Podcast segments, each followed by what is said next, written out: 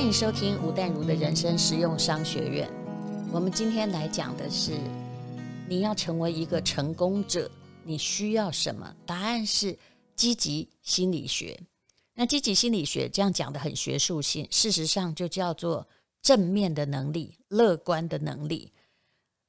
我是一个鸡汤作者，当然我本来不知道我是鸡汤作者，因为我写了很多励志的东西。然后后来这些东西呢，大家就越写越多，被叫做心灵鸡汤。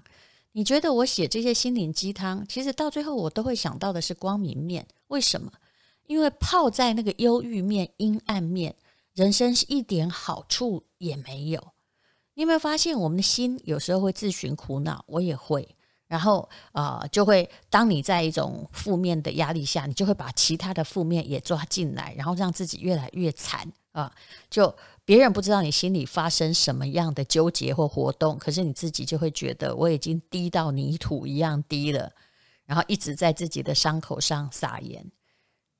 每次在这种时候的时候，我就会想办法让自己抬起头来，告诉我自己不是那么样的，事情没有那么糟，总有可以解决的。这个就叫做积极的心理的力量。好，那很多人也是这样子，就是他的心并不快乐，但是他想去急速的搞投资赚一票哦，于是他常常会误信那些呃让他觉得快速、有效、激烈的方法，而不肯慢慢来。那么他这个不叫做乐观哦，这叫做傻啊。我们呢需要的是，并不是这样子的傻劲，我们需要的是把任何东西。有耐心的、慢条斯理的把它变成正面的力量。我们来谈谈这个积极心理学为什么总是会让人成功？呃，其实大部分的人，只有对人生正向的人，才能够创造出一些真正的东西来。那么，美国有一个很有名的心理学家哦。现在呢，也是这个国际积极心理学的主席。我们大概对这种主席都比较不熟悉。他叫做芭芭拉，名姓很长，我就不要念了。他做了一系列的经典研究，所以积极心理学在国际上是一个有名的学科哦。他发现了一个很有趣的现象，也就是人在心情愉悦的时候、放松的时候，最能够拥有创意、拥有智慧，而且。可以把你的创意去付诸于行动哦。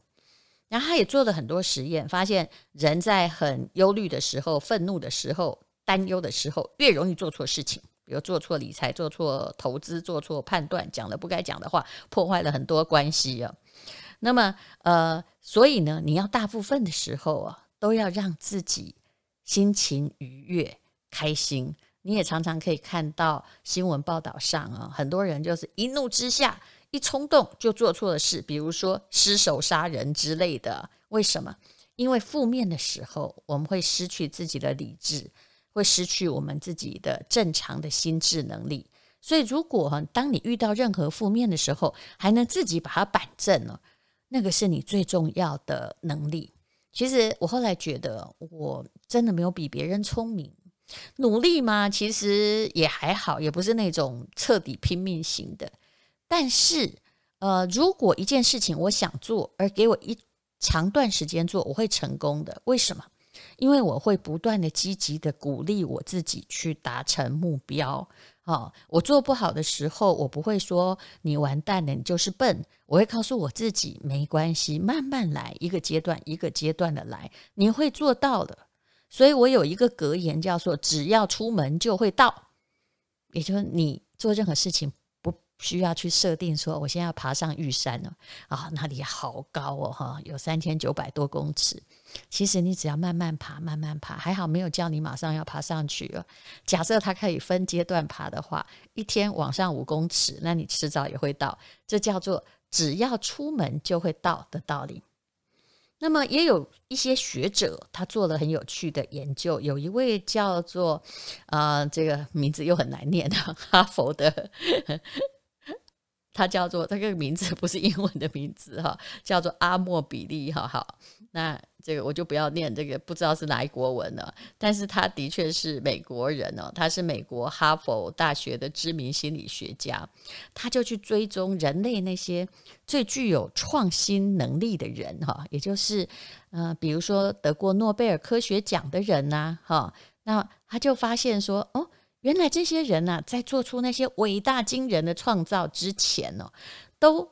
的某一天，都有一段特别愉悦的经历。那个经历就好像天启一样，就上天在启示你啊。比如说呢，啊，发现了 DNA 螺旋模型的那些科学家哈，就是因为很开心，跟朋友聚会在一起聊天，结果呢，哎，聊一聊，突然有个点子解决了科学家想了三十年，也实验了三十年没有想通的问题啊。对不起，因为我不太知道这个螺旋模型是怎么旋转的，DNA 的螺旋模型。但是这是聊天聊出来的，而这个研究者也发现说，呃，其实像这个失业啊，还有过度的竞争，会压抑人的创造精神。我想这就可以解释为什么填鸭式的。教育哈，不断的在考考考的教育下的孩子，在争第一名的孩子，其实后来的创创造能力真的都很有限，因为他局限在某一些狭隘的竞争里了。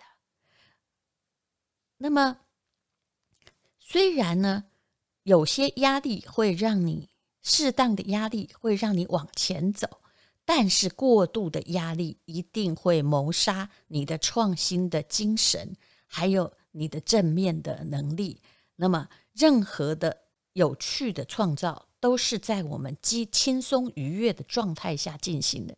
所以，其实让自己快乐的能力好重要哦。我如果一早上起来觉得哎呀，烟病恹恹的，或者是心情不是很好，哎，我就会开始呢，啊、去播放我喜欢的大提琴，因为我知道这样子我会变得比较愉快啊。那么我也知道参加什么样的活动，比如说跑步之后，我的精神会比较愉快，于是我就是去跑步。当你呢企图让自己愉快，那么你就可以达到一个更好的状况，而不是坐在那里哦东想西想。其实我非常怕那些负面的人，而且负面呢会成为一种态度，甚至是一种磁场。有些人，我后来有些朋友也不用怪我，就是我后来就不太联络，为什么？因为他讲话就低低的啊，嗯，好啊，嗯，他永远声音都是往下沉的。那你跟他聊了一下天之后，你会觉得我怎么每次看到你，我的力气都像被你吸光似的。所以后来呢，就觉得还是不要来往好了。他呃，让你的人生往负面走。那请问你觉得这个人可以成功或赚钱吗？不可能，因为你根本不想遇到他。嗯。那别人也会不想遇到他。好，那么再说呢，有一位叫匈牙利的美国心理学家，他本来是匈牙利籍的哦，这个名字我又不会念了哈。这这这这个名字总共应该有二十几个字。好，这位匈牙利裔的美国心理学家呢，追踪了九十几个有创新精神的人，也研究出一种特别的心理状态。然后他提出了一个积极心理学里面很重要的名词，那个状态叫什么呢？他用了一个英文单字叫 “flow” 来描述。那么我的老师就是清华大学彭凯平教授啊，他他就把它整个翻译成叫做“浮流”啊，当然有各式各样的翻译的方法。这个 “flow” 就是流动的意思。那么有的心理学家把它翻译成心流，哎，就是心理的流动啊。那么就是幸福在你心中流过哈，就我们作文会这样子的写。你有没有办法创造出那个 flow 呢？其实当你做你喜欢的事情的时候，那个 flow 就来了啊。除了比如说啊，跑马拉松虽然很辛苦，但你的心里的确是会有这个浮流的。这个可以，你可以用这个。运动创造多巴胺来解释。那像我写作的时候，如果写到很畅快时哦，像瓶颈时也很想撞墙，但是心无旁骛在写东西。就算我现在在写很不能说无聊了，就写那种博士班报告，真的不是真的很有趣哈啊。然后，但是你突然有所悟，感觉还是有酣畅淋漓的时候，那个浮流还是会来，flow 会出现呢。那么这个 flow 是你幸福的泉源。那这些浮流呢，帮助你这个达到积极而正向的人生。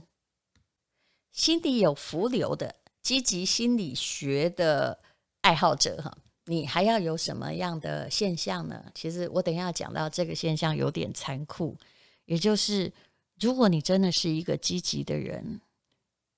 将来会成功的人，你应该是未来导向的，而不是过去导向的。美国宾州大学有个著名的心理学家，也是积极心理学之父啊，他叫马丁·塞里格曼教授。他发现过一个现象，也就是说，嗯，我们人类是唯一会有梦想的生物。我们人类的大脑前额叶有一套神经系统，让我们去憧憬未来。计划未来，描绘未来，那么，所以我们是由未来召唤的啊，就跟股市一样哦。股市绝对不是由过去的，比如一家公司很好，它会涨，绝对通常不是因为它啊过去赚了多少 EPS，而是由于它未来哦，就是大家对它未来的期待，它在产业中能够有多大的宏图大展而决定的。那么我们的人也是的，如果你很健康的话啊。那么你就一直愿意谈论未来，那有病、失败或快要完蛋的人才会怀念过去。这个研究有一点残忍哦，可是你会不会发现呢？一群老同学像我们这样的年纪，如果都聚在一起，都在干嘛呢？如果就那一两天在怀念过去的青春也就算了，可是常常哦，在群组里面看到很多人都不活在现在，诶。他们当然，当然更不憧憬未来。他们都一直在谈论过去。哎，二十年前发生的某个事情啊，当时我曾经讲过什么话啊？你们记得吗？我心里想，怎么可能记得啊？哈，所以，如果当一个人呢，他的言语或者他的思绪被太多过去所充满的话，那么他其实会慢慢呢变成一个生病的、脑子生病的人，然后没有未来的人。这些呢，嗯。都不是很好的现象。如果你真的要交朋友，你就去找一个愿意跟你谈论未来的人，而不是老是在咀嚼过去的人。那身为一个伴侣也是一样的。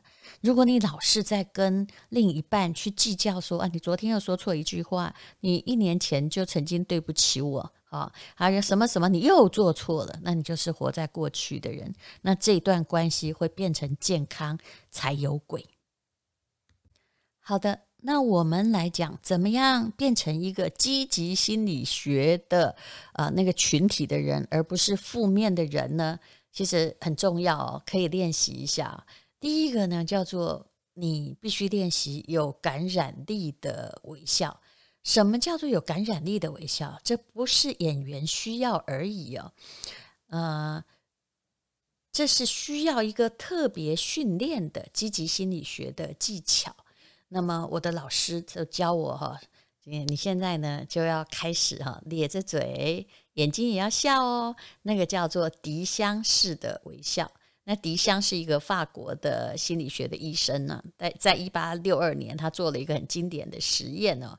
然后他把他的左邻右舍就请到他自己的心理学的工作室去了，给他们脸上通电，看看会刺激哪一边的面部的肌肉。然后就会产生什么表情哈？